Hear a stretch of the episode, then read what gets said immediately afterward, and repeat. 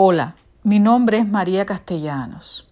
Estoy hablando desde Miami, estado de la Florida, en Estados Unidos de América.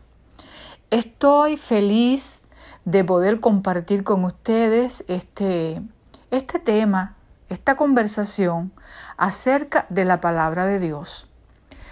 Todos sabemos que sus temas son inagotables, las verdades que contienen nos llenan de expectación, ¿verdad? El lenguaje que saboreamos en las escrituras también es algo que verdaderamente nos nutre y nos hace sentir eh, muy entusiasmado. Pero además de lo placentero y agradable y que redunda todo en grandes bendiciones, sentimos también que somos incapaces, ¿verdad? Nuestra pobre humanidad, que ha sido tan estropeada, eh, entenebrecida por el pecado, nos ha incapacitado y nos hace incompetentes para hablar los temas profundos eh, de los misterios de Dios. Y aún así, hay un ayudador que nos puede asistir en este momento. Y a Él clamo. Por eso voy a elevar una pequeña oración.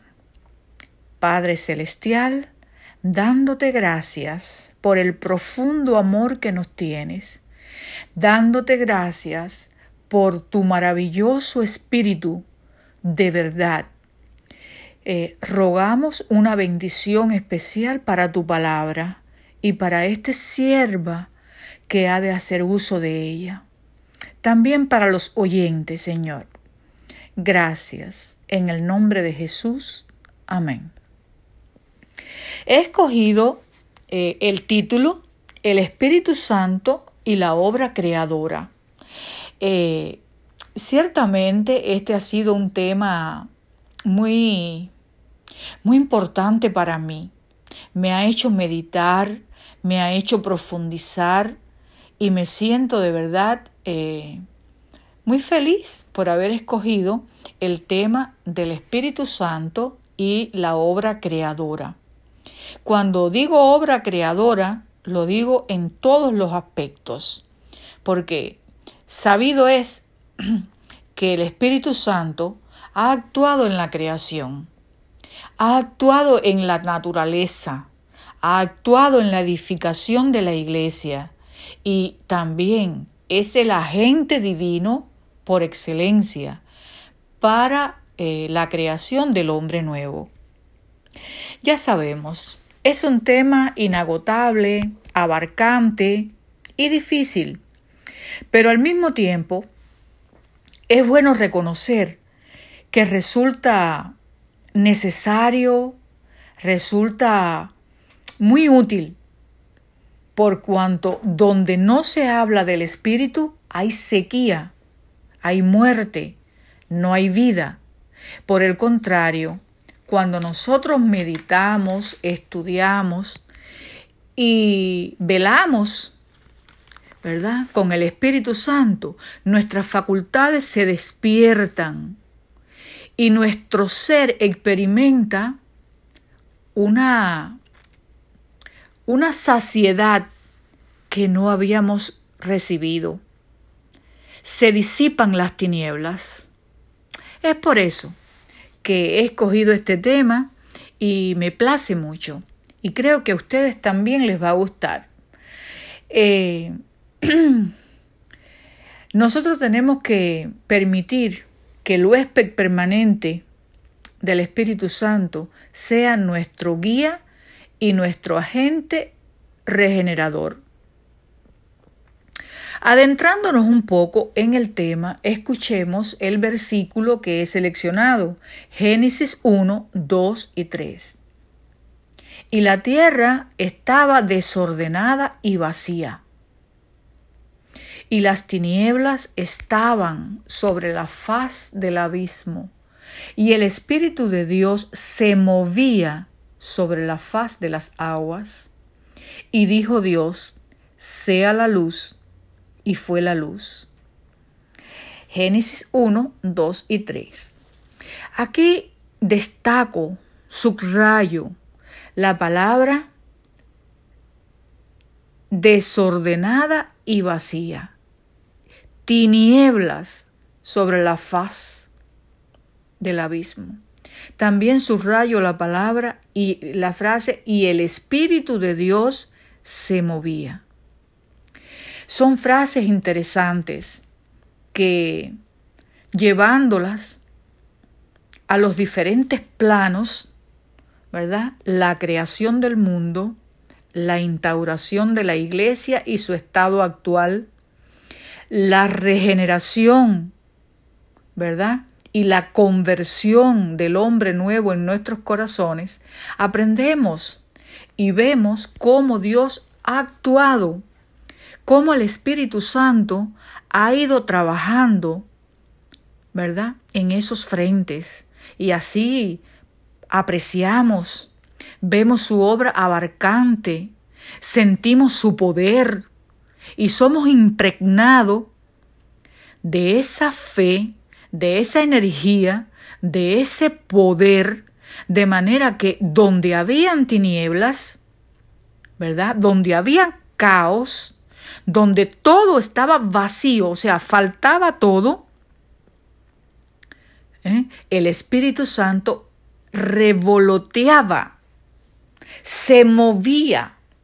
Esa frase, revoloteaba, es una frase que vamos a analizar ahora. En el comentario bíblico eh, adventista eh, nos aclara que la palabra se movía, merajefet, equivale a se movía. ¿Cómo traduciríamos? Se movía merajefet o merajefet con tilde en la primera E, en la segunda E, merajefet, se movía. En el, en el Antiguo Testamento solamente hay dos textos donde, eh, vaya, se asemeja a esta frase, a esta palabra. Se encuentra en Jeremías 23, 9, cuando dice, todos mis huesos tiemblan. ¿Ve? Aquí la palabra merajefe se asemeja a temblar, sacudir. También la podemos encontrar en Deuteronomio 32.11, cuando se usa para describir el revolotear del águila sobre sus crías. Dice así, como el águila que excita su nidada, revolotea sobre sus pollos, extiende sus alas, los toma, los lleva sobre sus plumas. Qué hermoso. Ahora, el águila se cierne vigilante sobre sus polluelos para protegerlos. Así, el Espíritu Santo en la creación estaba, eh, digamos, expectante. El Espíritu Santo estaba eh, de una manera paciente ¿verdad? No olvidemos que es una actividad coeterna y que el Espíritu Santo, o sea, la deidad ha, ha tenido un desempeño, cada uno de manera distinta. Y en este caso estamos enfrascados en la obra del Espíritu Santo, en su actividad. Y ahí lo vemos, ¿verdad? Codependiente del Padre y del Hijo en la creación. Es hermoso la unidad, la codependencia que se manifiesta. Ahora, eh, aquí el Espíritu Santo estaba expectante, como dije, pero es que estaba por iniciarse algo, ¿verdad? a algo, una actividad que haría salir orden del caos. Y el Espíritu ya estaba listo para actuar tan pronto como se diera la orden divina, hasta que se dijo, sea la luz. Pero yo enfatizo A mí me gusta expandir mi pensamiento desde antes que fuera la luz, el momento previo, ya el Espíritu Santo estaba trabajando incansable, paciente sobre la obra que se iba a realizar. Es maravilloso. Cuando eso lo vemos desplazado, lo vemos reflejado en la edificación de la iglesia y en, la edificación también del carácter, de la vida, de la regeneración en Cristo, es hermoso comprender la obra tan bella que el Espíritu Santo está realizando. No podemos tocar lo infinito, lo sabemos, ni tan siquiera podemos comprenderlo pero sí podemos asomarnos, ¿verdad? Eh, podemos vislumbrarlo y resulta muy reconfortante comprender esto, que el Espíritu Santo vigila, espera, prepara, guía los procesos de creación de Dios y lo hace llevándolo a cabo de manera incógnita muchas veces Sí, porque el espíritu, como diríamos, como diría el texto bíblico, es como el viento, que nadie sabe a dónde va ni de dónde viene, pero lo sentimos, ¿verdad? Pero lo disfrutamos y a veces también sentimos los destrozos que puede arreciar, puede traer, pero eh, es, es de manera incógnita, quiero destacar, su obra no, su papel no es un papel eh, visible, no es un, desempeño, eh, vaya, como en el caso del Hijo de Dios, que todos lo podían palpar, ver. Sin embargo, el Espíritu Santo se revela, se muestra. Eh, otra de las formas en que lo podríamos comparar sería con el aceite. El aceite casi a veces es incoloro, no se ve, pero es suave, sana heridas y también pule y, y trabaja en en, un sentido profundo, trabaja de la superficie hacia adentro, ¿verdad? Esmeradamente.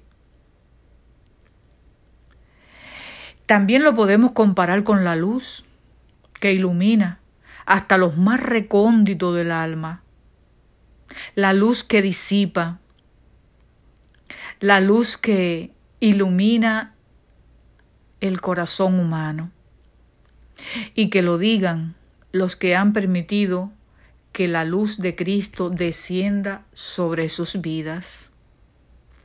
Pueden dar fe, pueden dar eh, testimonio de esa luz, porque ha venido sobre cada persona que ha permitido que la experiencia del Espíritu se haga realidad y ahora yo me pregunto, ¿quién hizo posible que yo, esta pecadora, cayera de rodillas aquella primera vez pronunciando la bendita frase, Señor, ayúdame, Padre, ayúdame? ¿Quién sino el Espíritu Santo? que larga y pacientemente fue trabajando en mi corazón. Y así sucede con cada persona. Por eso la exhortación es a perseverar, a buscar, a anhelar el Espíritu, porque paciente y largamente trabaja en el corazón. Y si este corazón cae rendido, entonces se manifiesta eh, como un concierto de luz, como me imagino en la creación, como una melodía suave, preciosa, apacible, refrescante. Diríase salvación. Diríase otra nota, aceptación, perdón, transformación. Es el concierto del Evangelio, donde cada integrante de la deidad tiene su desempeño, tiene su función, pero todo redunda en la perfección. También en la obra de edificación de la iglesia vemos que el oficio, entre comillas, del Espíritu es presentar a Cristo. Presentar a Cristo a los corazones oscurecidos, a, los corazones llenos de tinieblas, de caos, de desorden, de, corazones vacíos. ese es su trabajo predilecto y lo hace en silencio, lo hace de manera incógnita, misteriosa, pero abarcante. Él presenta a Cristo en su pureza. Es el único que lo puede hacer, porque dice que lo que Cristo mismo dijo que Él dice de lo que ve, toma de lo mío y lo hace saber. Entonces, ¿cómo podemos entender la pureza de Cristo? Solamente por el Espíritu Santo. Si nosotros permitimos que Él venga y trabaje en el caos de nuestra vida en el desorden, la podredumbre y el vacío que impera. ¿Quién puede revelar su justicia? ¿Quién puede? ¿Quién puede aplicar los méritos de Cristo a nuestro favor? Eh, como dice la escritora inspirada Helen G. de White, el Espíritu de verdad es el único maestro eficaz de la verdad divina. ¿Cuánto debe estimar Dios a la raza humana, siendo que dio a su Hijo para que muriera por ella? Y no, no obstante, añade, y manda su Espíritu para que sea el maestro y continuo guía del hombre. Lo encontramos en el camino a Cristo página 91, párrafo 3. Es maravilloso, es reconfortante, por eso lo decía, que este tema nos ayuda, nos viene a alentar, nos viene a reconfortar el alma en la verdad de que el Espíritu es el maestro eficaz de la verdad divina. Por tanto, dejemos que el Maestro nos impregne con sus verdades, las verdades de Dios. Seamos alumnos dóciles, mansos, alumnos que vayamos cada día a la escuela de Cristo. Y allí aprendamos mansedumbre, paz, gozo, fe, templanza, cosas que el mundo adolece. No pueden estar porque hay tinieblas, hay caos. Pero en Cristo lo encontramos a través de su Espíritu. Bendito sea su nombre. Bendito el Espíritu Santo para siempre que nos puede alentar, nos puede enseñar y nos puede capacitar. Vemos cómo se otorga el Espíritu Santo como agente regenerador. Según el diccionario, la regeneración es un proceso natural de reemplazar, reparar células, tejidos, órganos e incluso partes completas del cuerpo, dañadas o faltantes para que funcionen completamente. Eso puede ocurrir en plantas o en animales. Y no hay que estudiar mucho. Sabemos que le arrancamos una rama al árbol y la vuelve a, regenerar. Sabemos que las lagartijas pierden la cola, pero la vuelven a regenerar. Pero el apóstol Pablo usa este término en Tito 3, 4 al 7. Y lo vamos a analizar. Mas por su misericordia nos salvó, por el lavamiento de la regeneración y de la renovación del Espíritu, del Espíritu Santo, el cual derramó en nosotros abundantemente por Jesucristo nuestro Salvador, para que seamos hechos herederos según la esperanza de la vida eterna. O sea, aquí tenemos, el Espíritu Santo hace un lavamiento, ¿verdad? En las aguas del bautismo se están removiendo cada uno de nuestros pecados son borrados y es dado el Espíritu Santo como un regalo, como un sello. Somos sellados en esa ocasión. Qué maravillosa, ¿verdad? El Espíritu Santo es el único que puede hacer eficaz en cada caso individual lo que fue logrado por el Redentor del mundo es su obra aplicar esta, este remedio, ese mérito eficaz a la vida individual de cada persona. Cristo prometió que el Espíritu Santo habitaría en aquellos que luchasen para obtener la victoria sobre el pecado.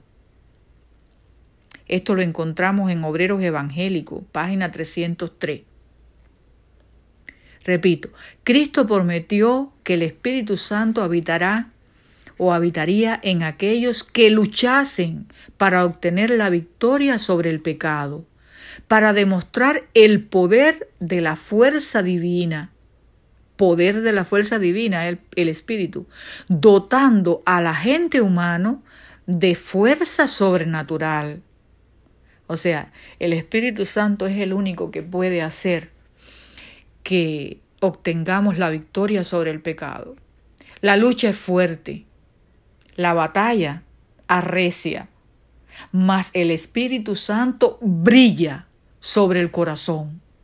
Como diría aquella poesía, si en la incesante lucha de la vida tu ánimo sufre y muere tu ilusión, no desmayes, al mundo tu alma herida, arriba, más arriba, corazón. Y dice otra estrofa, espera siempre que el sol brille, iluminando todo en derredor, hasta la más humilde florecilla, de un rayo de su luz busca el calor. Y así es, mis hermanos, tenemos que permitir que ese agente sobrenatural, invisible,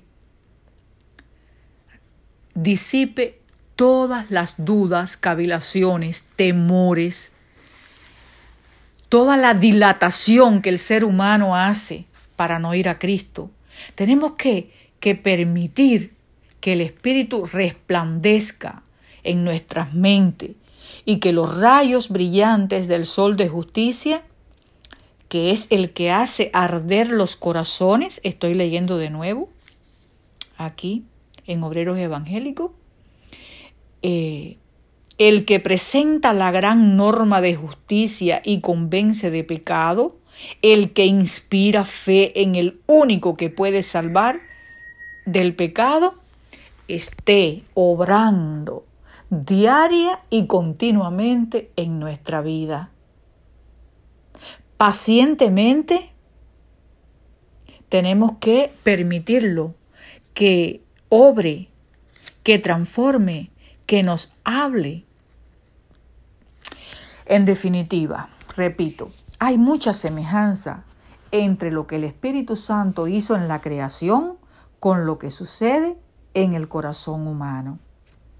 Estamos llenos de tinieblas, de oscuridad, de muerte. Somos un caos. Pero cuando la luz esplendente del Espíritu nos ilumina, Él disipa todos esos desórdenes, toda obra de tiniebla, toda obra de mentira y todo error. Vemos que está escrito en Hechos de los Apóstoles que el Salvador estaba señalando al tiempo cuando el Espíritu Santo vendría para realizar una obra poderosa como su representante.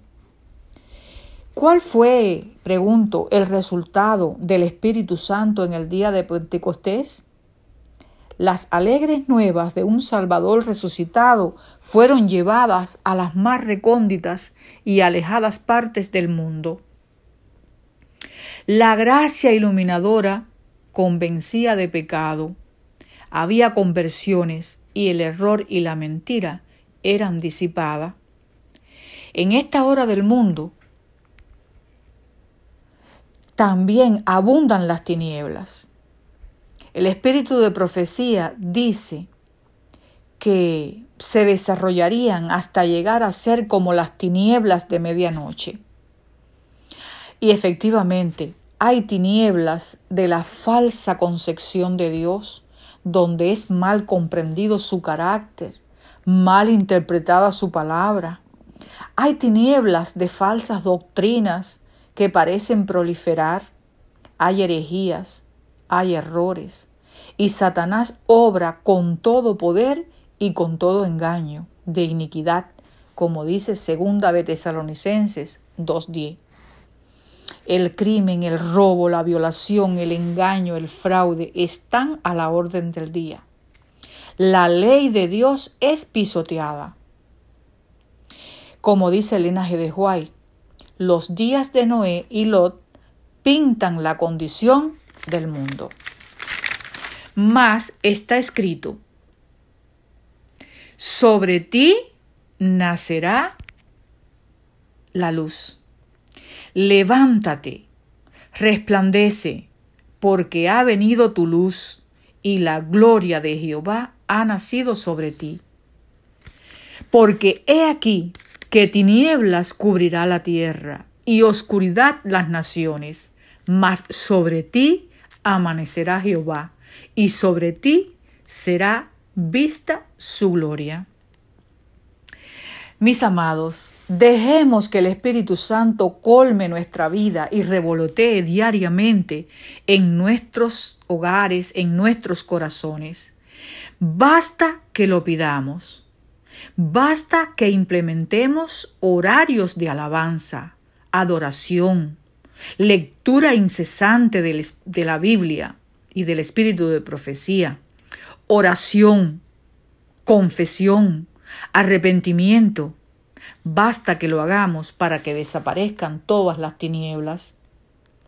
Hagamos un alineamiento de nuestro tiempo con Dios y veremos grandes resultados.